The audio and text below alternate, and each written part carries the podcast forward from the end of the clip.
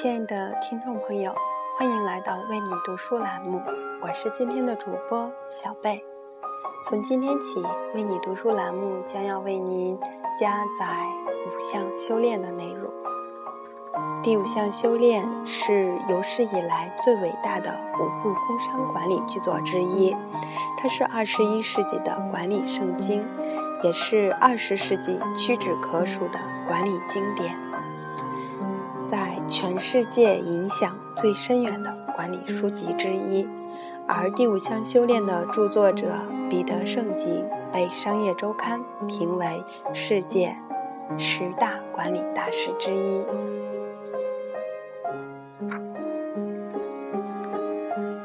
嗯，曾经有一位名人说过：“给我一根足够长的杠杆，我就能用一只手撬动世界。”今天呢，为大家分享的便是第一篇。给我一根足够长的杠杆，我就能用一只手撬动世界。从很小的时候起，我们接受的教育就是如何拆解问题，如何拆分世界。这样做显然会使复杂的任务和课题变得更容易些。但是，我们却在无形中为此付出了巨大的代价。我们丧失了对更大的整体的内在领悟能力，再也看不清我们采取的行动所带来的各种后果。而当我们试图考虑大局的时候，我们总要在脑子里重新组装那些拆分出来的部件，给他们编组。列单。然而，正如物理学家大卫·波姆所说，这种做法是徒劳无益的，就好比试图通过重新拼起来的碎镜子来观察真实的影响。所以在一段时间之后，我们便干脆完全放弃了对整体的关注。本书中所描述的工具和理念，就是为了破除这种幻想，也就是认为世界创生于分立的、互不相干的力量的幻想。一旦放弃了这个幻想，就是另外一番天地，我们便能建设学习型组织，在那里，人们为了创造。自己真心渴望的成绩，而持续拓展能力。那里各种开阔的新思想到培育，那里集体的热望得到释放，那里的人们不断的学习如何共同学习。由于世界的联系变得更加紧密，商业活动更加复杂多变。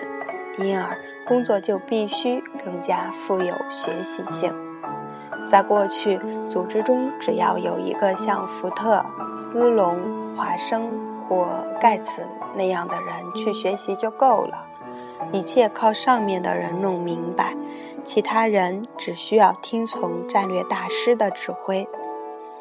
这种情况已经一去不复返了。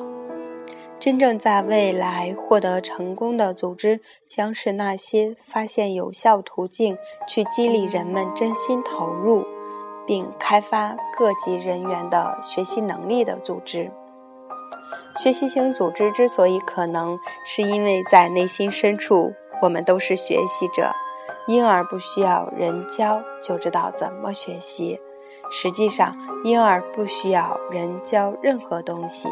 他们天生就是好奇的、优秀的学习者，学习走路，学习说话，以及各种基本独立的照料自己、管理好自己的事。学习型组织之所以可能，是因为我们不仅有学习的天性，而且热爱学习。我们大多数人都曾经是某个优秀团队的一员。在团队中，大家以不同寻常的方式共同做事，彼此间相互信任，取长补短。大家有着共同的目标，它比每个人的个人目标更大，并且团队最终取得了优异的成绩。我曾见过许多有过这种深刻团队经历的人，他们或来自体育界，或来自演艺界，或者来自工商界。其中有很多人表示，他们在后来的生活中一直想找回那种经历。这些人曾经经历的正是学习型组织。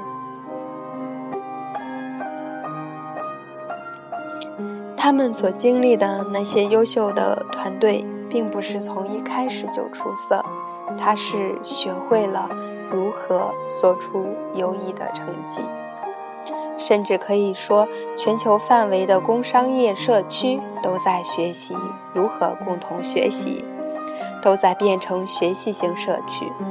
过去很多产业都只被一个企业主导，这个企业在行业中。占据毫无争议的领袖地位，像 IBM、柯达、富士、施乐。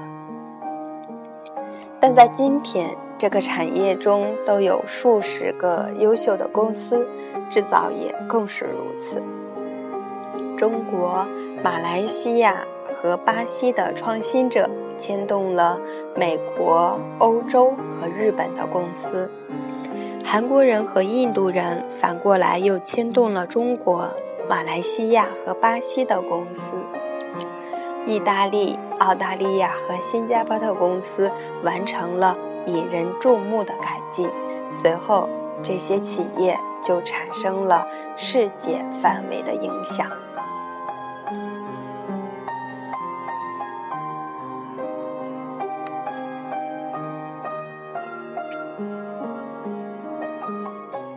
瓦保险公司首席执行官奥布莱恩说：“只有当我们把组织机构建设成超越对食物、住房的需要、超越从属关系的组织，建设成符合人们更高志向的组织，管理中的动荡纷扰才会消失。”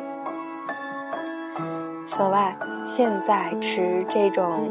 价值观的人许多都处在领导岗位。我遇到越来越多的组织领导人，尽管还是少数，但他们都感到，由于工作的社会性，作为组织社会活动的工作场所的性质，正经历着一种深刻的进化演变，而他们则是这种进化演变的部分参与者。赫曼尔·米勒公司前总裁爱德华·西蒙曾提出这样的质问：“我们为什么不能在职场做让人满意的工作？”我现在经常能听到这种质疑的声音。联合国前秘书长科菲·安南在创建全球契约项目时，曾邀请世界各地的企业。来建设学习型社区，以提高在劳工权益以及社会与环境责任等方面的全球标准。也许建设学习型组织的最主要原因是我们直到现在才开始理解这样的组织所必须具备的各种能力。在很长一段时间里，建设学习型组织的努力就好像在黑暗中的摸索。我们只能逐步理解建设这种组织的路径、技巧和各类知识。学习型组织与传统靠权威专制的控制型组织的根本区别，就在于它对某几项基本训练功夫的熟练掌握。这就是为什么学习型组织的各项修炼至关重要的原因。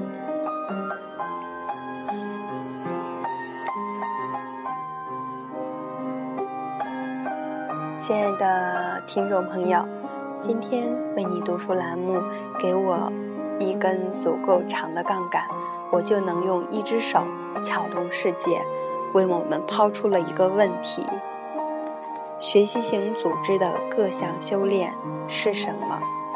相信大家也非常的期待。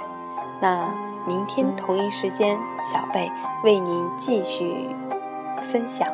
学习型组织的各项修炼。今天呢，分享就到这里，感谢您的聆听，明天同一时间我们再见。